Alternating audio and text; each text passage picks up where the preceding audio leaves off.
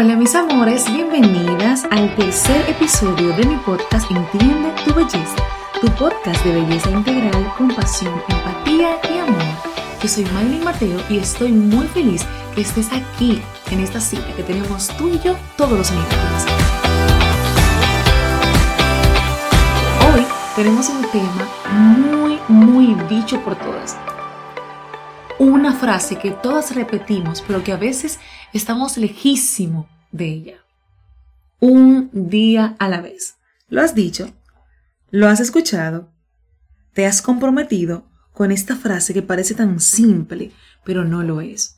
Hay que vivir un día a la vez. Sí, en este tiempo tan agobiante, en el hecho de pensar en la escuela de los niños, la clase virtual, el trabajo, la familia, las relaciones, lo que se espera de ti, lo que debes ser, lo que quieres ser, los pendientes que tienes, las metas que quieres lograr y todo eso que conforma la vida puede convertirse en algo tan abrumador que simplemente no sabes cómo comenzar y de pronto, cuando menos te das cuenta, te comienza a faltar el aire. Y el mundo con todas las situaciones, las complejidades, comienza a agobiarte aún más. Simplemente hay personas que se rinden en esos problemas se quedan a mitad del camino. Y hoy yo quiero decirte que no es a ti que te pasa, que en algún momento de la vida todos nos hemos visto tan abrumados que queremos soltar. El típico soltar de que suelta.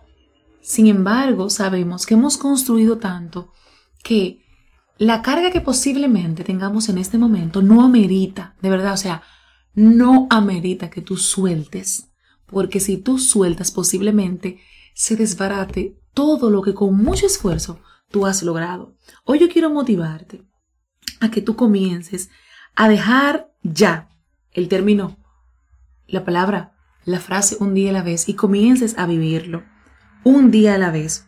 Cada día puede, tú puedes determinar en cada día cómo lo vives.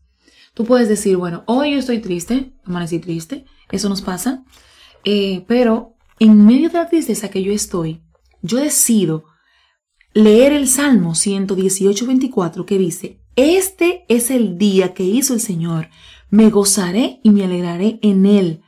Podemos vivir cada día con gozo y alegría, definitivamente. El Señor nos lo dejó ahí claro. Dios lo dejó en su palabra. Tú puedes, a pesar de todo lo que acabamos de mencionar, de todo lo que nosotros pasamos, tal vez en el día o, en un tiempo X, a veces no, no es un tema de que te pase diario, sino que en una temporada de tu vida se hace más difícil que la otra. Sin embargo, eso no determina que tú tengas que soltar, porque el Señor dice que ese día en el que tú te encuentras, cómo te encuentras, lo hizo Él para ti y que tú tienes que gozarte en medio de la tristeza.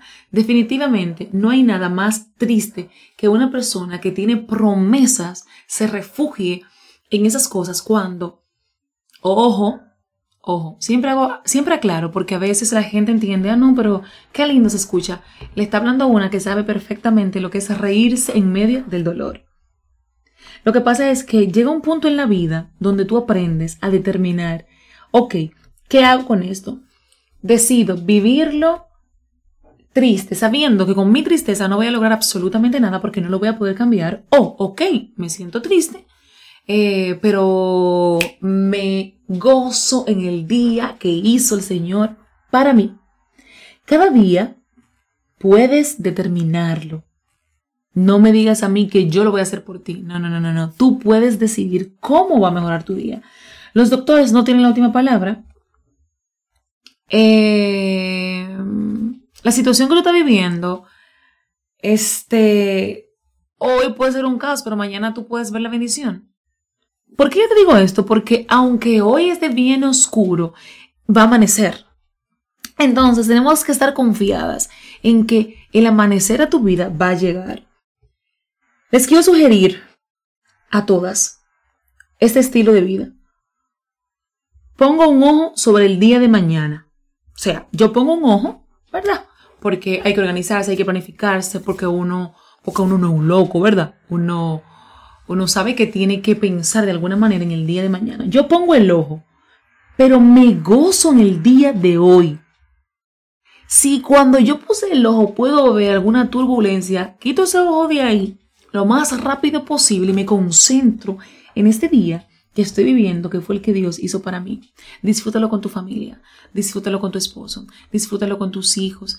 En esas cosas que tú ves que parecen tan difíciles, son las cosas que Dios ha te ha regalado, es un regalo de parte de Dios que tú estás recibiendo. Filipenses 4:6 dice, por nada estéis afanoso, sino que sean conocidas vuestras peticiones delante de Dios en toda oración y ruego, con acción de gracias. Por lo tanto, no se afane. Al final, yo te puedo preguntar, ¿te afanaste? Porque a mí me ha pasado que me doy una afana y no solamente que me afano, sino que me aflijo y duro horas así y al final no tengo otra opción que soltar eso, soltarlo y entender todo obra para bien. Y que por más que yo esté en ese estado, no voy a poder mejorar mi situación. ¿Sabes qué harás cuando te llegue la preocupación nuevamente?